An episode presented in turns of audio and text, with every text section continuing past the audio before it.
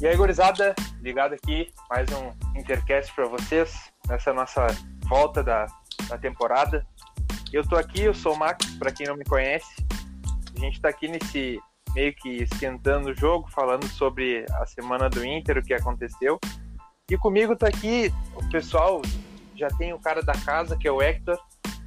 Mas antes de apresentar ele, eu queria apresentar o Juno, que é um cara que tá vindo para acrescentar conosco aí e vai ser uma peça fixa do nosso programa, além de além de estar no nosso programa, ele também vai contribuir com, com tweets ali no Twitter e também com, com vídeos explicativos sobre o jogo em si. E aí, Juno, tranquilo? Opa, beleza, gurizada? Tranquilo. Obrigado aí pelo convite para participar. E tamo aí, né? Vamos falar um pouco do, do Inter aí. Ainda é um pouco de ressaca por causa da derrota, mas enfim. Derrota, digo, no, no, no campeonato, né? Mas enfim, vamos partir para frente agora aí, Miguel Ramírez, é isso. Então tá. E com, com o Juno a gente também tem um convidado especial que é o Otávio. Ele, para quem escutou o nosso último episódio, ele é ele é amigo da, da Ingrid ele tá aqui também conosco para falar um pouquinho sobre o que ele acha do Inter, das coisas que estão acontecendo. E aí, Otávio, tranquilo?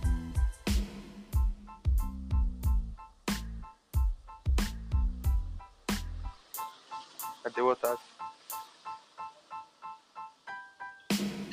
Estamos... Caiu, Caiu, acho. Ah, ele deve ter fechado o aplicativo. Ai, ai. segue. Quando ele aparecer, tu. É, segue, só toca a ficha, toca a ficha. É, toca a ficha, depois ele aparece. Tá, uh, vamos lá. E aí, Hector, tranquilo? E bom dia, boa tarde, boa noite para quem está ouvindo, boa tarde para os colegas. Vamos lá, né? Mais um, um programa comentando aí do, desse início de temporada, comentar sobre a apresentação do Miguel Angel Ramírez e também do, do empate contra, contra o Pelotas. Então tá, gurizada. Uh, antes de mais nada, hoje no Datas, redes sociais aí para quem não te conhece. É que é o teu primeiro eu programa. Pratica praticamente eu uso mais é o Twitter mesmo para divulgar alguma coisa sobre futebol. Só, eu só, praticamente eu só falo de futebol no, Twitter, com bastante foco no Inter, né? Então é arroba Martins lá no Twitter. Meus outras redes sociais eu uso para coisas pessoais, então não vou falar muita questão. E também tem um, podcast junto com meus amigos de longa data, assim, desde a infância, né? Que a gente resolveu só agora gravar as conversas que a gente tem sempre de futebol. A gente às vezes fazia algumas ligações aí no aleatória no WhatsApp para ficar conversando, fazer um grupo no WhatsApp para conversar e ficar conversando. Uma ligação aleatória. Então a gente resolveu gravar, que é o Catima Podcast também, ali aqui no Spotify, ou outros agregadores de podcast. É, basicamente é isso. É, então tá. Eu acho que o Otávio tá de volta. Tá aí, Otávio? Opa, consegue me ouvir? Agora a gente consegue. Eu pedi para tu te apresentar para quem não te conhece. Perfeito. É, primeiro agradecer o convite aí do Marcos e da galera. É muito, muito legal participar e, e, falar do Inter. Agradecer conhecendo a galera agora.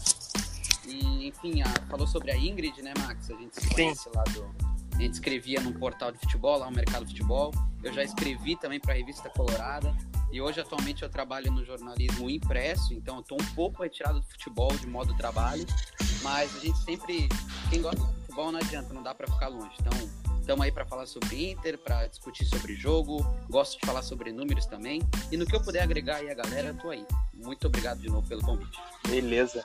Então tá, gurizada, quero começar com vocês. É... Eu posso começar com, com o Hector, que já, já é o da casa. Uh, Hector, o que, que tu achou do, do jogo contra o Pelotas? A gente fez aquele meio pré-jogo, meio nossa volta. O que, que tu achou sobre os guris, um destaque individual? O que, que tu pode falar para nós? Então, eu acho que, começando por destaque individual, acho que quem sobressaiu muito nesse jogo foi o Lucas Ramos. Ele já tinha ido bem no, na estreia contra o Juventude, mas eu acho que agora contra o Pelotas ele foi o dono do Inter. Uh, o desempenho eu achei um pouco pior do que foi contra o o Juventude. O Juventude a gente começou desde o início do jogo dominando já e agora contra o Pelotas eu, não conseguiu fazer aquele estilo de jogo de, de, dominar, né? Tanto que a gente saiu perdendo numa uma falha bizarra do, do Daniel, que nesse jogo não, não teve o mesmo desempenho que teve contra o Juventude. Eu acho que também ali de, de destaque a gente pode falar é o, o Johnny, mais uma vez, o Guilherme Pato também foi bem, o Amaya, que eu não tinha, não tinha achado ele. Uh, não tinha gostado do, do, desempenho dele contra o Juventude, agora contra o Pelotas eu também achei que ele foi bem. E acho que ali da zaga eu, eu gostei bastante do João Félix também. E pra ti, Juno, o que, que, tu, que, que tu pode levar de saldo positivo da, da, do empate contra o Pelotas? Empate com gosto amargo, né?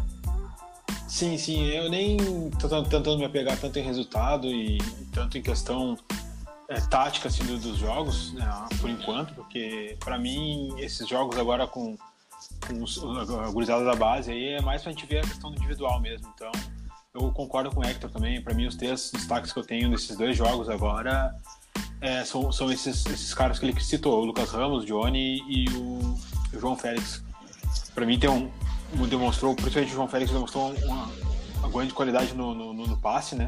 Acho que é algo, algo importante para essa nova caminhada que o Inter vai começar agora, porque o jogo de posição do Miguel Ramírez, uma das, das, das premissas principais é o passe, então o passe tem que ser um passe primoroso desde a da, da saída de trás, né? E, e, o que tem me chamado bastante atenção é também a questão do Johnny jogando mais como meio campista mesmo, não como volante, é, conseguindo ali aparecendo bastante com atraindo o adversário para poder gerar espaço para quem chega para os meios, para os atacantes, para conseguir um passe ali para tentar agredir a defesa adversária. E o Lucas Ramos para quem já conhece dele desde a base, sabe que ele tem potencial para jogar dessa forma que ele vem jogando, né? É um cara que consegue gerar, ser gestor de ritmo, né? Do time, é, no meio que parecendo com o sim, que o cara que arma o jogo correndo, né? Ele não é aquele armador que vai segurar a bola e encontrar o melhor passe uh, ah, para tentar uh, agredir a defesa, mas ele vai armar o jogo mais na, na correria mesmo. E tem uma boa finalização também, né? Ele conseguiu até fazer um gol também uma outra coisa que faz falta bastante é um cara que bate falta, né? ele bate muito bem falta, ele bate falta de qualquer lugar do, do campo, ele consegue bater forte e seco né, na bola. Então acho que isso aí é importante. Acho que também eu fico com esses três destaques aí, nesses dois primeiros jogos. E pra ti, Otávio? É, eu, eu concordo até com, a, com as colega, dos colegas que falaram antes de mim. É que o que fica, a gente pega mesmo, é a individualidade dos jogadores. Eu acho que o foi um pouco destoado, destoado dos amigos, acredito que ele no meio, embora seja franzino e conforme os treinamentos e tal vai ganhando mais massa, mas eu acho que ele ainda é o diferencial do time. Eu gostei do Guilherme Pato também, eu acho que ele não deveria estar entre os titulares a partir de segunda, mas talvez para o banco seja uma boa opção para ataque, eu achei ele esforçado. O João Félix atrás e o Johnny, para mim, é, saindo do, do, do, da obrigação de volante indo para o meio campo, eu acho que a gente pode conhecer um, um Johnny um pouco mais, mais leque aberto, mais de outras opções. Mas para mim fica de destaque a, a individualidade do, jogadores, que é para mais a torcida conhecer. É muito legal tu colocar os meninos para vestir o profissional, né? Para eles pegarem um pouco do que é mesmo jogar internacional. Achei isso muito bacana ficar de olho, né? Não levei muito, não me apeguei ao tático justamente porque o técnico não é o mesmo, foi o feijão com arroz. E a opinião também segue esse padrão aí do, do feijão do arroz. A gente leva as individualidades, acho que alguns, alguns garotos destacaram um pouco mais que os outros, mas isso não significa desistir de nenhum deles, né? Sim, é, mais para frente, quando possível, dar oportunidade para eles. Então não me apeguei ao, ao resultado, não, mas sim a individualidade dos atletas. Exatamente. É, eu concordo com vocês. Eu acho que são três opiniões parecidas com algumas, algumas coisas diferentes, não, não concordando 100%. Até eu comentei com o Juno ontem a questão do Johnny, que ele pode ser um meia, meia um pouco mais, não, não digo camisa 10, mas um camisa 8 que consegue carregar a bola pro ataque, consegue fazer uma, uma defesa boa, consegue, consegue marcar bem, tem uma boa bom setor defensivo. E eu acredito que é isso, a gente pode tirar uh, vários, vários nomes, a gente pode tirar várias coisas desse time que vem jogando e acredito que eles vão ter mais, uh, mais minutos nesse, nessa próxima temporada, até porque é uma filosofia de trabalho do Miguel, né? E conectando com isso, hoje eu queria que tu explicasse um pouco para nós sobre o trabalho do Miguel Angel, o que, que, tu, que, que tu pode dizer para quem não conhece esse cara que está vindo lá do, do Equador. O Miguel Ramírez é um técnico que ele começou como é, coordenador de na base ali do, do do Independiente do Vale, depois foi só do, do treinador. E a gente tem que entender primeiramente o contexto que ele estava lá no, no, no Independiente do Vale. Né? Ele que vem lá da, da Aspire Academy, que é de uma, uma academia de, de técnicos lá de, do, de Dubai. Então, ele aprendeu bastante questões aí. E é uma das academias que é filiada também com, aqui com a, com a com as licenças da, da, da, da UEFA, né? Então ele, ele teve um contexto onde ele iniciou na base e foi uh, construindo a sua carreira ao longo da passando por etapas na, na, base até chegar ao profissional, né? Também junto com aqueles jogadores que, tipo, que chegaram ao profissional com ele. Então ele já ele já tinha um mapeamento de todos esses, esses jogadores dentro do, do, do, Independente do Vale. Então ficou mais fácil para ele implementar o que ele o que ele pensa sobre o futebol, né? Que basicamente o que ele pensa sobre futebol é o, o tão falado, o jogo de posição. Pra, é uma forma de jogo. A gente não pode esquecer que uh, parece que é alguma coisa complexa, mas muitos têm isso como uma filosofia de jogo, mas a gente não pode esquecer que é futebol, né? Se chuta uma bola e se faz o gol, a gente não pode esquecer disso. Mas basicamente é utilizar, é utilizar a busca pelo terceiro homem na qualidade do passe e também a, a racionalização dos espaços, né? Tentar sempre estar tá ocupando, sempre ter algum jogador ocupando todos os espaços do campo para progredir o time em bloco e, e com esse bloco para poder atacar com mais homens e também, de, consequentemente, defender, né? Defender espaço curto. Então, aquele, aquela questão que já tinha com o Kudê também, o time jogar entre 30 a 25 metros do campo. Eu acredito que isso vai continuar a acontecer, mas agora com um pouco mais de, de, de paciência para tentar trabalhar essa bola para tentar encontrar o melhor, a melhor situação de jogo para tentar fazer o gol. Ah, praticamente, sendo assim, bem básico, é mais, mais ou menos isso, né?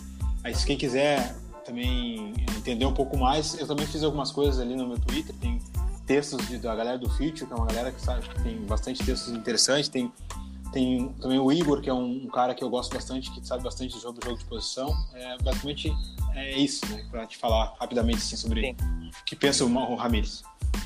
É, e o Hector, é, tu que posso, posso dizer que é um lado mais, mais apaixonado, não tão. Uh, mais apaixonado, não tão uh, compreendido sobre o jogo nas questões gerais. O que, que tu acha? O que, que tu espera do. Tem alguma ambulância passando aí. Pois é. É aqui, aqui, aqui, aqui, aqui. o que que tu o que, que tu espera do, do Inter? O que, que tu acha que pode mudar da última temporada para agora com o Miguel Ana? Eu acho que o sentimento desse início é o mesmo que a gente tinha quando o Inter anunciou o poder de ser um, uma ideia de, de jogo nova e que meio que todo mundo concordava que tinha que ter essa, essa mudança. Acho que a diferença é só pelo fato de que hoje a gente consegue enxergar que tem uh, muito mais suporte, que o que no caso o Miguel Angel vai ter muito mais suporte do que o Kudê teve, né? É, a convicção parece ser maior. E como a gente está vendo aí, ao longo desses últimos anos, o Inter ganhou praticamente todos os títulos de base, e aí quando subia para o pro, pro profissional, a base não era usada, né? Não era aproveitada. Eu acho que esse vai ser uma, como a gente já comentou também no último programa, eu acho que esse vai ser o maior legado com o Miguelito que a gente vai usar esse, esse poder que a gente tem na base de ganhar praticamente tudo e, e poder aproveitar esse talento que a gente viu nesses dois primeiros jogos, mesmo que, como a gente já falou hoje, o resultado é o que menos importa, questão tática também, mas ver a individualidade de, dessa gurizada que tem muita bola, tem muita qualidade em todas as posições, os dois laterais são ótimos, tem um ótimo futuro. A zaga ali, o Pedro Henrique a gente já conhecia mais ou menos e agora veio a surpresa do João Félix, que é um baita jogador. O Johnny podendo jogar em mais de uma função no meio-campo. O Lucas Ramos, como a gente já comentou também, um armador diferente do que a gente tem aqui, principalmente no estado, né?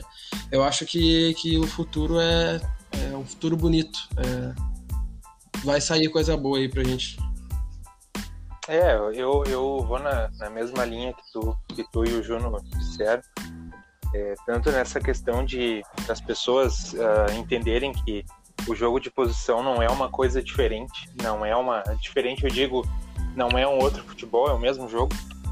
O teu objetivo é chegar lá e ganhar do outro adversário. Até ontem o, o Rafael de Velho da RBS fez uma, uma pergunta boa pro, pro Miguel Andes sobre É a mesma pergunta que fizeram pro Poder, se ele gostava de. gostaria de marcar mais gols, sofrer mais gols ganhar os jogos ou ganhar de 1 a 0 Ele disse que preferia ganhar. Então isso já, já diz um pouco sobre o que é o conceito dele no entorno do futebol. E eu queria falar contigo, Otávio. Queria te perguntar o que, que tu, o que, que tu pode levar do, desses guris que já jogavam junto na copinha, alguns dos, dos guris que estão jogando agora. Que, que tu acha que eles, que eles conseguem aprender jogando no galchão para levar para o profissional, que a gente sabe que o nível de cobrança, principalmente da torcida, é mais acima do que quando se tem os jogos da base? Bom, primeiro, falando sobre base, a vinda do, do, técnico, eu acho que isso até é um pouco mais profundo do que a gente imaginava ser, né? Quando veio o Kudê, veio uma, uma ideia diferente de jogo, se falou um pouquinho de base, mas não tanto quanto agora.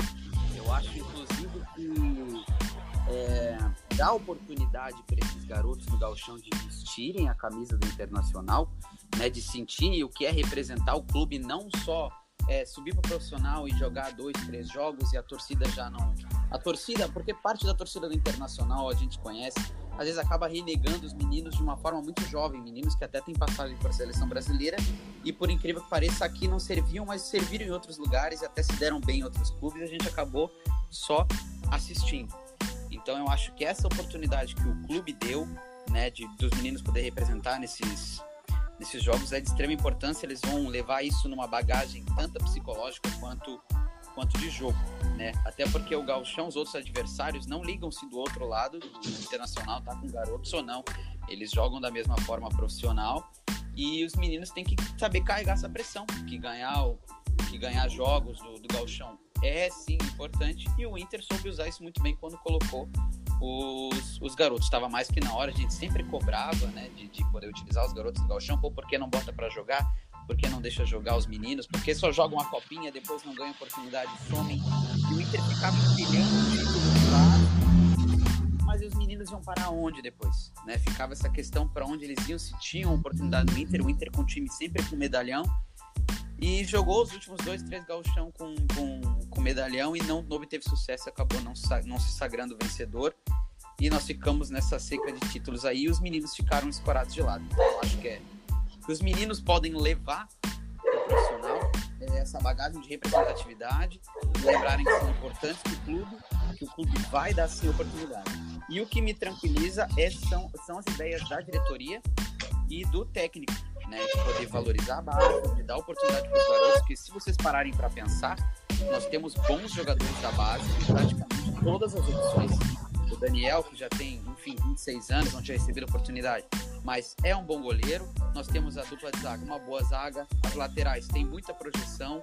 Né? Nós temos, além disso, nós temos o Vinícius Tobias, de 16 anos, que tem uma multa milionária, um jogador que também tem passagem para a seleção. Nós temos o Johnny, que tem 19 anos, enfim o meio-campo, aí nós temos Guilherme Pato, né? E, então nós temos bons jogadores, eu acho que isso serve para o internacional e tem o mesmo valor para ambos os lados. Os meninos é muito importante, se sentirem enxergados e sentirem que tem oportunidade, então vão dar a vida pelo internacional. O internacional olhando com carinho para esses garotos e mudando a sua estratégia de pensar, porque nós precisamos vender jogadores, pessoal. A gente precisa de dinheiro também. É, é exatamente isso que tu disse. Até, até em cima disso, Acho que o Inter deve oficializar na, nos próximos dias, até talvez nas próximas horas, o Gustavo Grossi, que é um nome muito bem, muito bem visto no mercado. Ele é um cara com vasta experiência com categoria de base, uma pessoa que ajudou muito o Marcelo Galhardo no River Plate até essa fase trondosa que o River tem desde, desde seu rebaixamento até, até os dias de hoje, sendo campeão da, da Recopa, da Supercopa Argentina, fazendo 5 a 0 em cima não é pouca coisa. E é uma coisa que o Inter precisa levar sim, eu concordo contigo, Otávio, na questão de o Inter precisar vender, o Inter desesperadamente precisa de dinheiro. Precisa fazer caixa porque não consegue encaixar uma venda grande, como por exemplo a do PP, do Grêmio, ou do Brenner, do São Paulo e o Inter precisa assim do de precisa encontrar valores, uh, lapidar esses valores e que esses valores consigam levantar alguma taça, né? Que é coisa que o Inter não consegue desde 2016. Então é aquela coisa, o, a valorização do jogador, além da qualidade dele, vem com título, porque aí ele aparece na, tanto na mídia quanto na quanto para a torcida, né? Uma coisa, uma coisa acaba levando a outra. Perfeito. Eu, até eu fiz uma, uma, uma pesquisa e até dos jogadores que eu acho que o pessoal vai conhecer mais, os caras que os caras que o River achou, claro, são outras pessoas trabalhando, mas tu tem o Borré, tu tem o Pete Martinez, tem Palacios, Montiel, quem acompanha o futebol sul-americano sabe quem são esses caras e sabe da importância que, que eles tiveram pro River. E eu acho que o Gustavo Grossi é um cara que vai agregar muito e, ô Juno, se tu tiver alguma coisinha para complementar, eu sei que tu comentou nas suas redes. Para quem não conhece o Gustavo Grossi, além das coisas que eu falei, uh, o que, que tu pode complementar para nós? Bah, agora de cabeça eu não lembro, eu prefiro não falar nada. Não, então tranquilo, mas é basicamente isso que eu falei. Uh... É, não, isso aí, isso aí mesmo. Só que, cara, foi, foi, foi didático, foi bem básico e certeiro. É isso mesmo. Tem, Temos que fazer. Tem, até tu comentou, tem o pessoal do, do Futuri lá, que podem encontrar isso. tanto no Spotify tanto no Twitter. Eles têm uma entrevista com, com o Grossi e ele explica bem. Ele já deu, deu uma palestra em Florianópolis também, que é bem boa. E ali tu começa a entender as coisas que acontecem que nada nada acontece por acaso, né?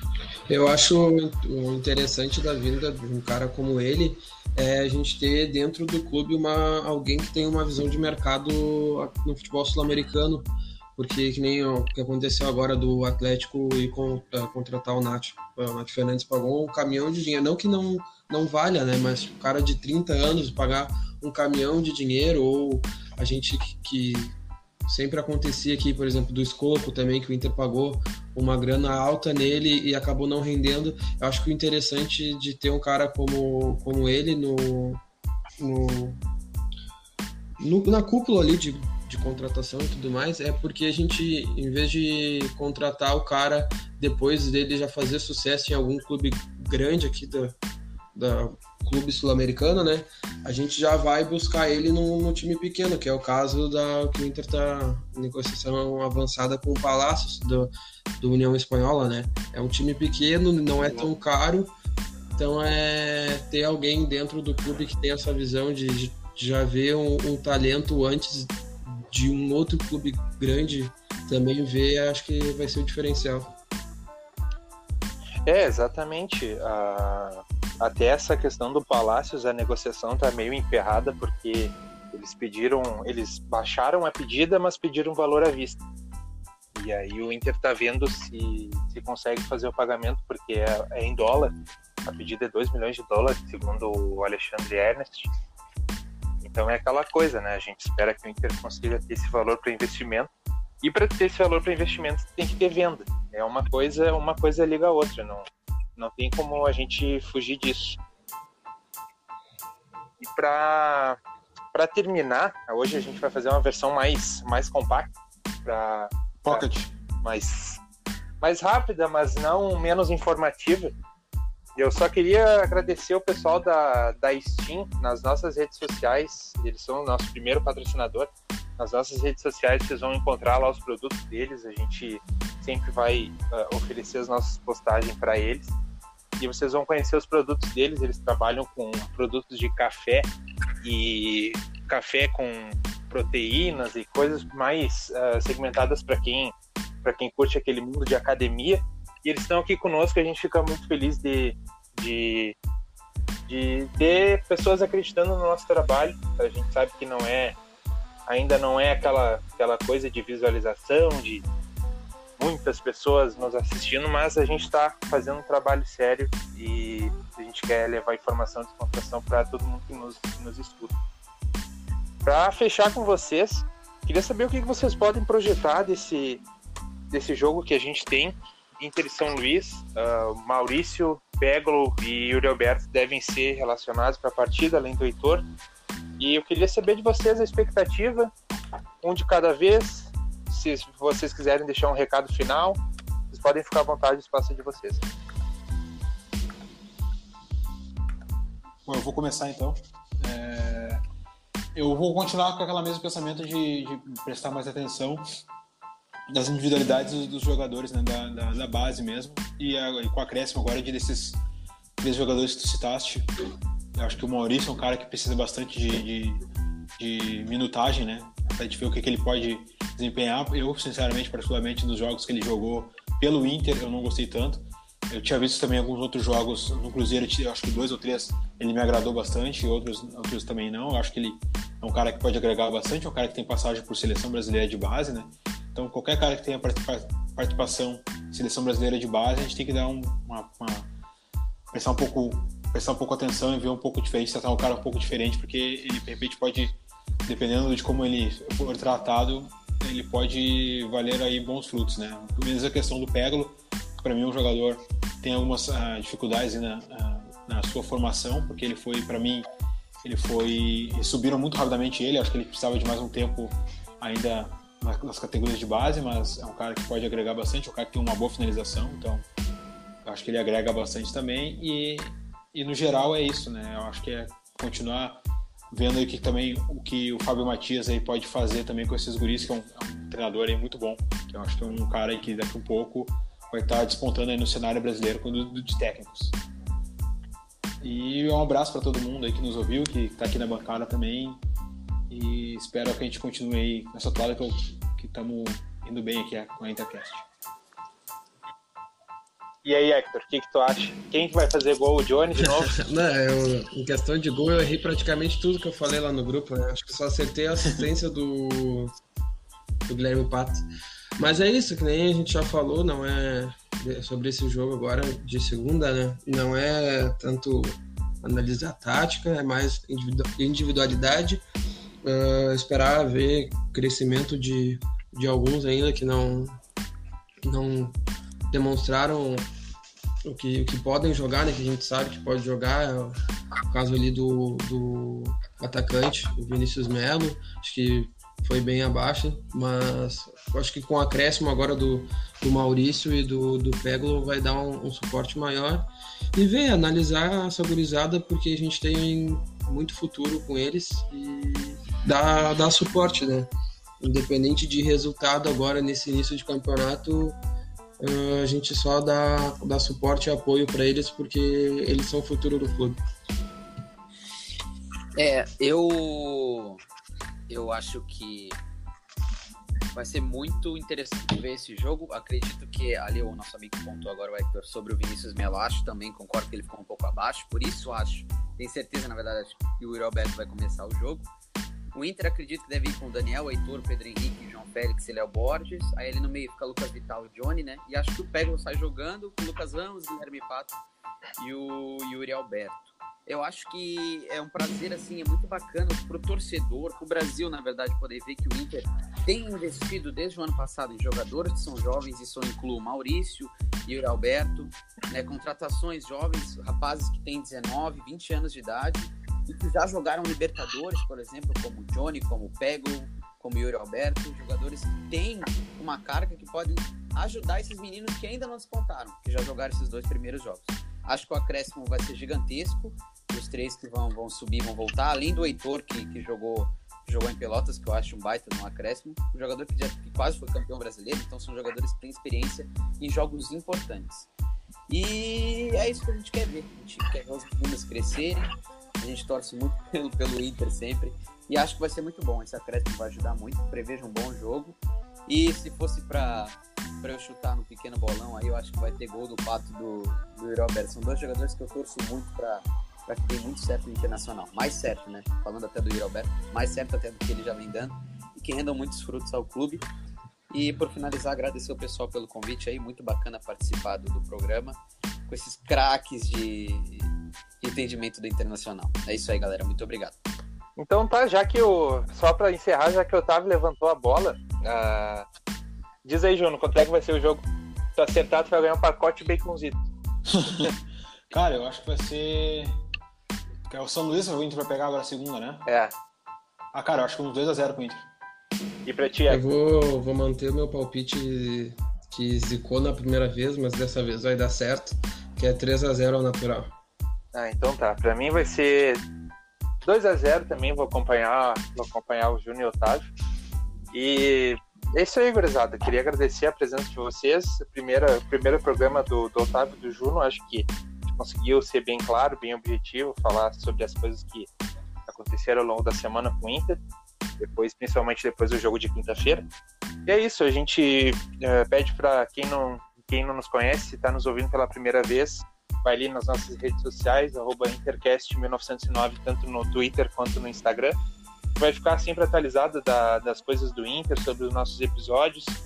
E também mais para frente algumas curiosidades sobre algumas coisas que o senhor Hector Quinones fala no grupo do WhatsApp que são impublicáveis, são inaudíveis. ah, é só eu, quem, né? Quem tá lá no grupo sabe o que eu tô falando e é isso aí. Beleza? Valeu, gurizada. Muito obrigado. Até semana que vem a gente está de volta. Valeu, um abraço.